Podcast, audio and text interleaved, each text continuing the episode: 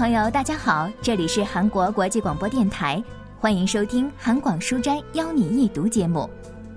本周要为您介绍的是韩国作家崔仁浩的小说《酒鬼》。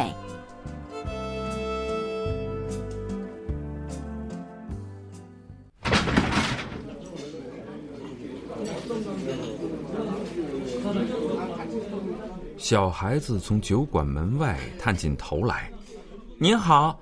大部分酒客都在忙着推杯换盏，只有一个男人发现了他。看那儿，我说，你们瞧瞧那小鬼。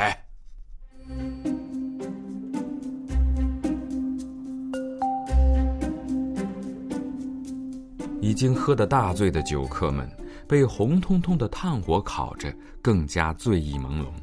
他们从开着的门缝看出去。一时半会儿也搞不清这个带着一身寒气冒出来的小孩子是干什么的。小孩子看到人们的视线都集中在自己身上，顿时变得局促起来，就好像在翻垃圾桶的时候被抓到了一样，慌慌张张的想要退出去。小鬼，要不要来一杯？最早发现那小孩的男人拎起酒瓶，诱惑着他。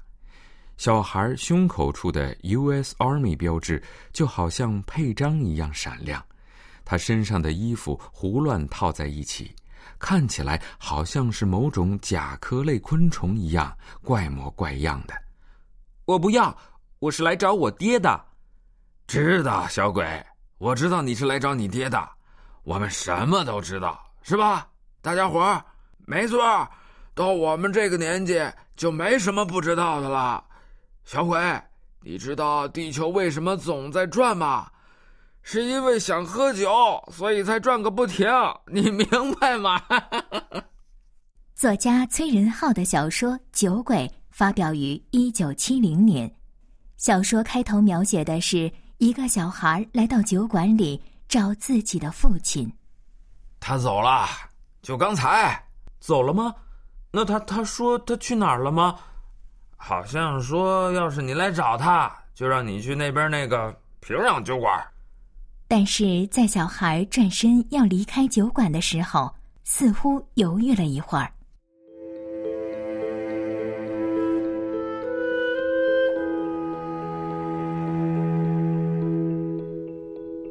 在他的脸上闪过一丝充满忧郁的孤独神色，跟喝完最后一杯。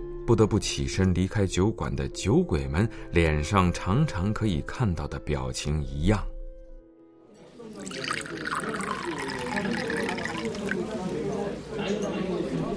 来喝一杯再走吧，小机灵鬼。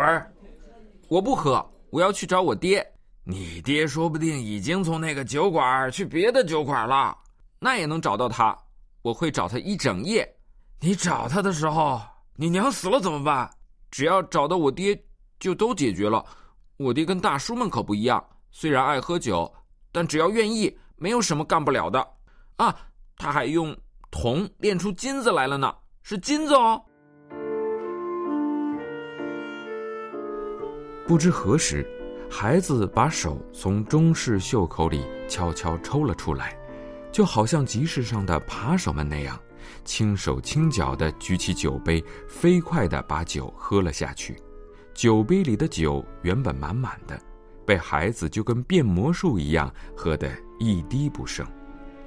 你们别忘了我爹的名字哦，菊生炫。以后你们在酒馆见到他，千万别告诉他我喝了酒啊，真的别说啊。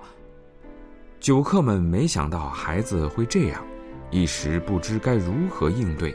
只是呆呆地看着他，他们现在已经喝得酩酊大醉，纷纷开始诅咒自己的家，诅咒老婆，诅咒大儿子、二儿子，诅咒生活和对未来的希望，诅咒可恶的工钱，诅咒活着这件事，然后还开始诅咒自己。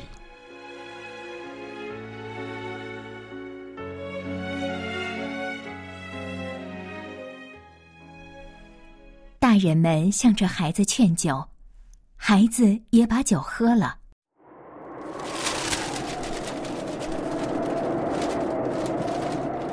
市场的胡同里刮着冷风，吹得几张报纸飞来飞去。从太阳快下山的时候起，孩子已经去了五个酒馆，最少喝了七杯酒，可仍然觉得肚子里空空如也。孩子走到市场尽头的平壤酒馆，透过玻璃窗往里瞅着，看有没有熟悉的面孔。如果没有熟面孔的话，就喝不上酒，也见不到父亲。幸好他看到两个认识的人正坐在一起喝酒。孩子刚走进酒馆，卖酒的女人就冲他喊：“小鬼，你爹走了，去寡妇家了，不骗你。”听到卖酒女人说话，酒客们才发现了孩子。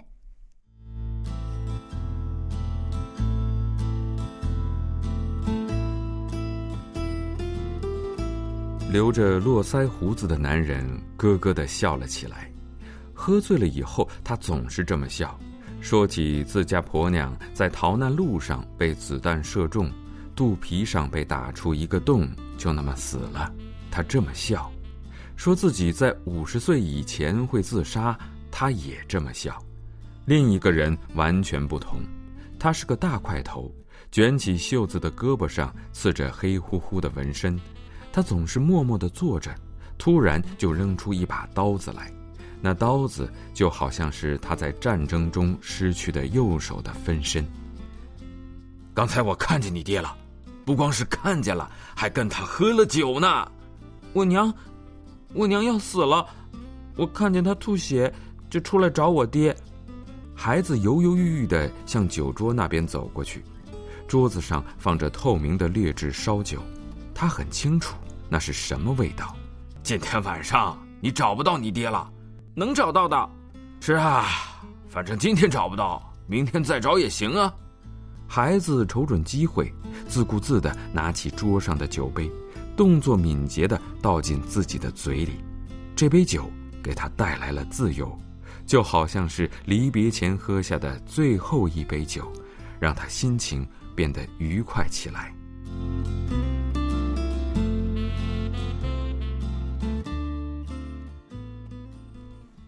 孩子拿筷子敲着桌面，唱起了歌。不知不觉间，他的脸已经涨得通红。这时，那个大汉突然拿出刀子来，对准了孩子的脖子。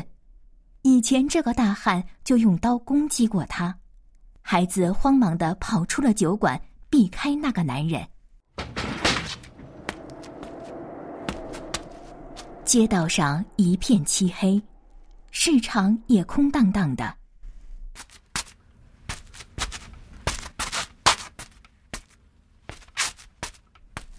孩子踉踉跄跄的走着，看到角落里有一个酒鬼躺倒睡着了，他翻遍了那酒鬼的口袋，掏出了两张钞票。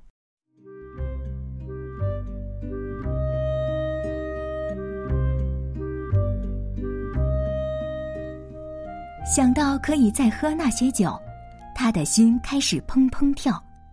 他知道用这两张钞票可以再喝两杯烧酒，也很清楚不必卑躬屈膝、堂堂正正的坐在桌边，独自品味这两杯酒会给自己带来什么样的感受。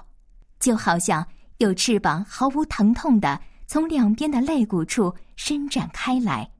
让自己变得像鸟儿一样轻飘飘的，孩子向着营业到很晚的酒馆跑去。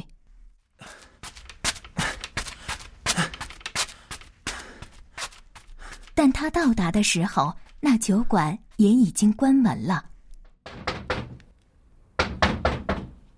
过了好久，披头散发的老板娘才出来。您好，都说没来过了。你爹今天没来喝酒，我我知道，现在用不着我爹了。大婶，我是来喝酒的。你这孩子是不是疯了？嗯，就喝两杯，我有钱。我真的想醉一次，只要再喝两杯就可以好好睡一觉了。现在这样还不如不喝，觉也睡不着。孩子这次不再拿父亲当借口了。女人想了好久。给他开了门。孩子摇摇晃晃的走进酒馆，女人打着哈欠走到厨房，把酒瓶端出来。孩子坐在酒杯前，在昏暗的灯光下，他的样子不知为何看起来还有点严肃。喝完一杯酒后，他用手指敲了敲桌子。女人拿起酒瓶，很慷慨的给他倒了满满一杯。我爹一喝酒就哭，但是你看我，我就不哭。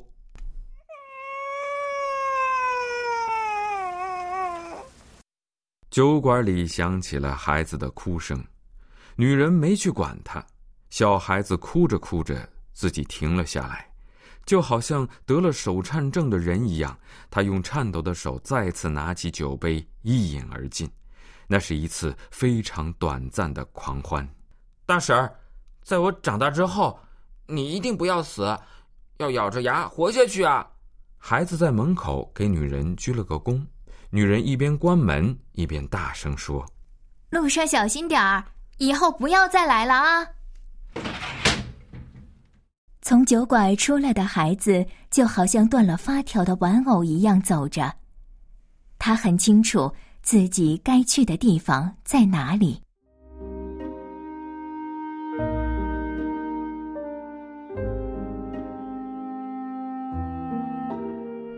山坡上立着一座孤儿院，灯已经熄灭，孩子们一定已经睡了。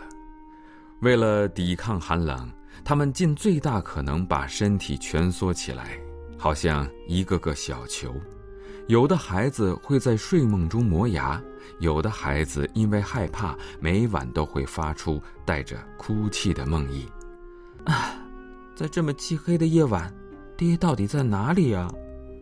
他踉跄了一下，但并没有因为喝醉了就忘了自己跑出来时的铁网上那个大洞在哪里。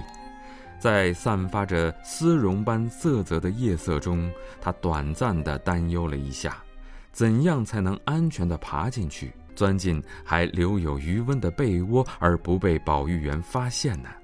但就像所有喝醉了人那样，他很快就自顾自地乐观起来。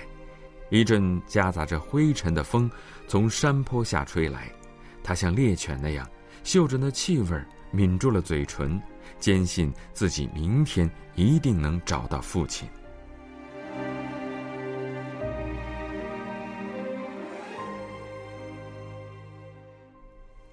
작품에좀두드러지게등장하는장소는술집과고아원이죠세상에서소외된小说中最主要的两个地点就是酒馆和孤儿院，这两个地方也是被世界所抛弃而陷入迷茫的大人们和得不到保护的小孩子们的象征。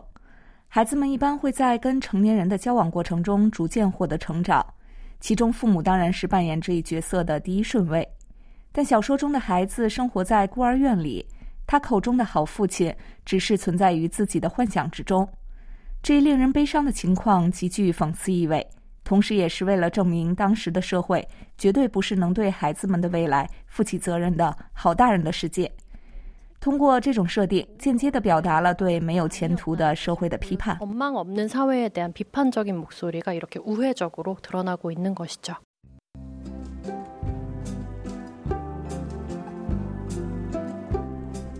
听众朋友今天的韩广书斋邀您一读节目为您介绍的是韩国作家崔仁浩的小说酒鬼。本期节目是由主持人李欣和郭阳为您播出的。到这里，韩国国际广播电台一个小时的中国语节目就全部播送完了。感谢您的收听，我们下期节目再会。